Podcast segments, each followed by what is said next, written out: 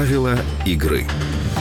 19 січня Верховна Рада в першому читанні ухвалила розроблений МВС законопроект про внесення поправок до Європейської угоди про міжнародне дорожнє перевезення небезпечних вантажів. Перша директива передбачає нові стандарти періодичності проходження технічного контролю транспорту, а також упровадження нових стандартів підготовки та екзаменування водіїв. Планується вдосконалення системи звітності. Друга директива зачіпає водійські права. Вона передбачає нормування віку для допущення до керування певними категоріями транспорту, а також гармонізацію категорій і підкатегорій. Передбачається також впровадження мікрочіпів у посвідчення для захисту від їх підробки. Терміни дії документу також будуть переглянуті. Сьогодні національне водійське посвідчення дійсне 30 років з моменту отримання, а за новими нормами лише від 5 до 15 років залежно від категорії. Головною метою цих дій є періодичність перевірки знань водія, а головне його здоров'я. На думку розробників, це має підвищити безпеку дорожнього руху та міжнародних вантажних перевезень. Зокрема.